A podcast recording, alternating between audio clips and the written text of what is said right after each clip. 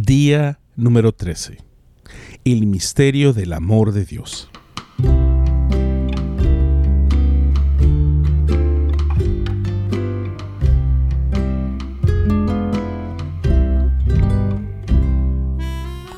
El amor es algo muy subjetivo que no se puede explicar qué es en realidad, pero todos sabemos a la vez qué es.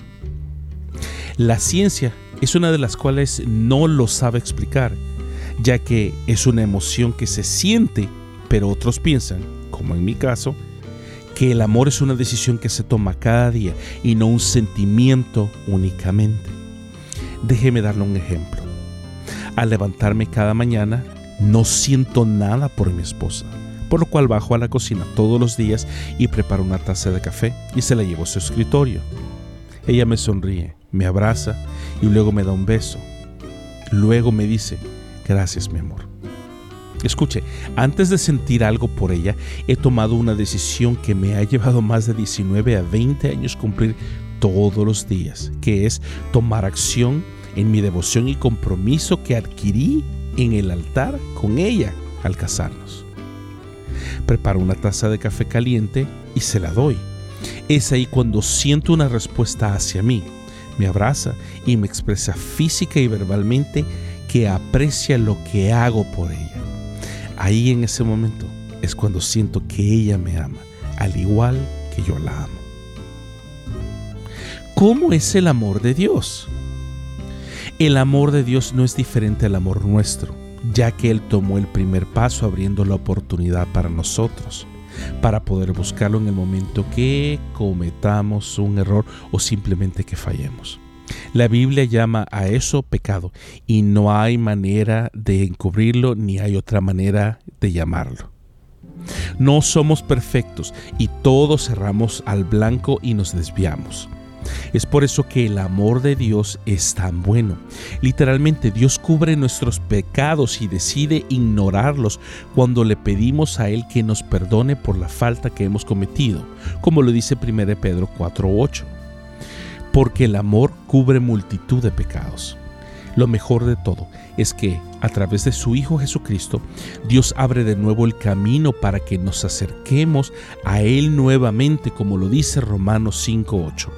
Pero Dios muestra su amor por nosotros en esto, que cuando todavía éramos pecadores, Cristo murió por nosotros.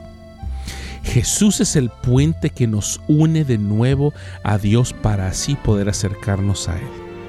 Y es ahí cuando Dios nos recibe con los brazos abiertos. En Cristo nuestra falta es borrada y olvidada como nos lo dice Miqueas 7:19. Ten otra vez compasión de nosotros y sepulta nuestras maldades, arroja nuestros pecados a las profundidades del mar. Entonces, ¿cuál es el misterio del amor de Dios? El misterio que está alrededor del amor de Dios es que Dios nos regaló algo que no tiene precio, algo que jamás podríamos alcanzar aún si nosotros mismos tuviéramos las capacidades financieras para poder comprarlo. Y aún así, muchísimos en el mundo no quieren nada que ver con el amor de Dios. Eso es algo totalmente misterioso que nunca personalmente voy a poder entender la voluntad del hombre y la falta de disponibilidad de querer recibir el amor de Dios. El misterio del amor de Dios va aún más profundo al punto que ya habiendo sido perdonados, volvemos a fallar debido a nuestra naturaleza caída.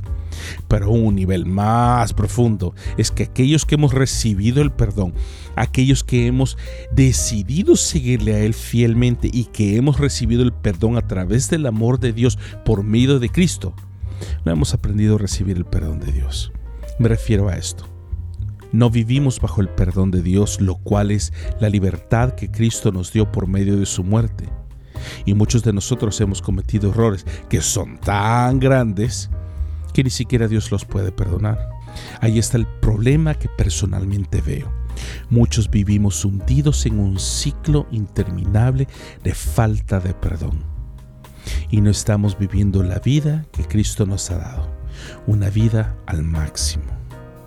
El libro del profeta Isaías, que también se le conoce comúnmente como el quinto Evangelio, ya que habla acerca de Cristo, del advenimiento de la gracia, pero también está lleno de la riqueza del amor y del perdón de Dios.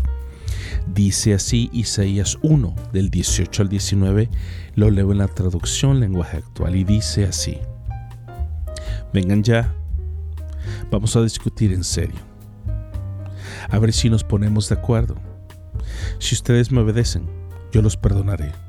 Sus pecados los han manchado como con tinta roja, pero yo los limpiaré. Los dejaré blancos como la nieve. Entonces comerán de lo mejor de la tierra. No sé cuáles sean sus circunstancias, pero hoy Dios nos llama a estar a cuentas con Él y restaurar nuestras vidas. ¿Recuerda lo que le dije al principio de este episodio acerca del amor? Que el amor no es un sentimiento, es una decisión. De igual forma, el perdón de Dios. Usted no necesita sentirse perdonado para ser perdonado. Solo necesita pedir perdón, cambiar su conducta y sus caminos y luego buscar a Dios de todo corazón para que Él lo guíe en todo momento. Dios eterno y Padre nuestro, venimos a pedirte perdón porque muchas veces no vivimos bajo la gracia de tu perdón. Ayúdanos a caminar en tus caminos sabiendo que tú nos has perdonado y ayúdanos a poder levantar nuestro rostro y nuestra mirada al cielo, porque tú nos has limpiado y nos has perdonado. Nos has llamado a vivir una vida llena de libertad en ti. Ayúdame a aceptar y en este día acepto tu perdón. Acepto el hecho de que yo no puedo seguir caminando solo, sino que te necesito a ti. Sé tú mi luz Sé tú mi compañía, sé tú mi salvación, pero también sé tú mi perdón. Recibo tu perdón en este día y prometo caminar bajo tu gracia, caminar cambiando mis caminos con rumbo a ti. Te doy gracias por todo, Señor, porque sé que si tú estás conmigo, tú y yo somos mayoría. En el nombre de Jesús, amén. Nos vemos hasta mañana.